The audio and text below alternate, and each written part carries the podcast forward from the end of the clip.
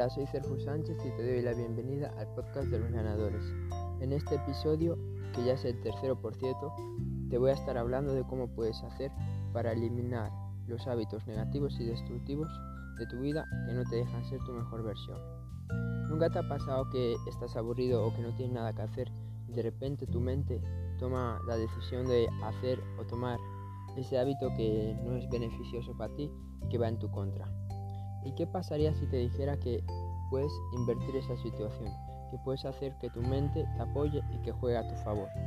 Porque de eso se trata la primera técnica.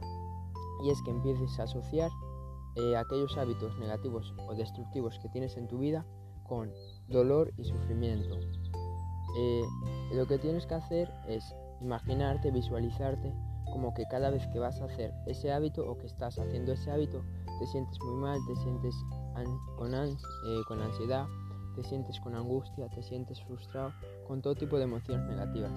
Y esto porque eh, al hacer este ejercicio, lo que estás haciendo es reprogramar tu mente para que asocie esos hábitos negativos con dolor y sufrimiento.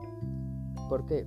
Porque no sé si sabes que los seres humanos, según la teoría hedonista, nos movemos por dos impulsos, buscar el placer o escapar del dolor. Entonces, si tú eh, asocias esos hábitos con dolor, esos hábitos negativos con, con, emociones negativas también, pues lo que estás haciendo es que le estás diciendo a tu mente que eso no, no te va bien, que eso eh, que con eso vas a sufrir, que con eso vas a, vas a tener dolor. Y tu mente, si haces muchas veces este ejercicio, pues no, cuando tú quieras hacer ese hábito, tu mente te, lo va, te va a parar, te va a decir, no, no, no, tenemos que escapar de aquí porque esto nos produce dolor. A mí en lo personal me ha funcionado, pero tienes que ser muy constante con la visualización. El segundo, la segunda técnica es que, bueno, ah, me olvidaba de decir que del primer ejercicio, algo que me ayudó bastante a mí es que apuntes una lista donde tú pongas hábitos de placer y hábitos de dolor. Y en los hábitos de, dolor, en la lista de hábitos de dolor, pones todos aquellos hábitos que no, que no te gustan, que, que, los haces inconscientemente y que son destructivos. Y, lo, y esa lista la puedes ver de vez en cuando. Bueno, pasamos al segundo hábito, a la, a la segunda técnica. Es que cojas un boli y un papel y que escribas esta frase. Si tengo ganas de hacer esto, voy a hacer esto. Eh, mira, eh, no sé cuál es tu hábito negativo y destructivo, pero vamos a poner que, eres adicto o que, tienes el hábito de fumar. Entonces lo que tú tienes que poner en esa frase sería, cada vez que yo tenga ganas de fumar, ganas de fumar un cigarrillo, voy a hacer, pues, y en, en lo de voy a hacer, tienes que poner una actividad que a ti te guste, que a ti te haga te haga sentir bien, que te satisfaga. Por ejemplo, vamos a decir en mi caso, yo no fumo, pero vamos a ponerlo. Cada vez que yo tenga ganas de fumar, voy a ver un vídeo de motivación, voy a aprender algo nuevo, voy a eh, ver mi serie favorita, voy a hablar con alguien importante.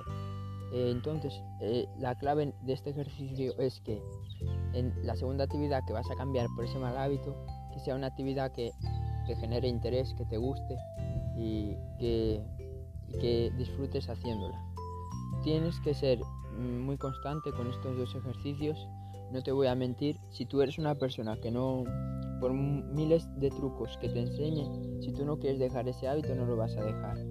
Esto solo va a funcionar para las personas que tienen ganas de mejorar, tienen ganas de hacer un cambio, que quieren dejar esos malos hábitos atrás.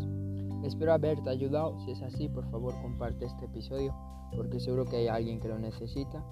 Y si te gusta mi contenido, recuerda que me puedes seguir en arroba mejorando tu vida barra baja, en, Instagram, en Twitter arroba mejorando tu vida barra baja también. Y, y como se dice, si, si realmente te ha, te ha aportado y te ha ayudado con este episodio, eh, apreciaría muchísimo que dejaras una reseña en la plataforma que estés escuchando este podcast. Nos vemos en el siguiente episodio.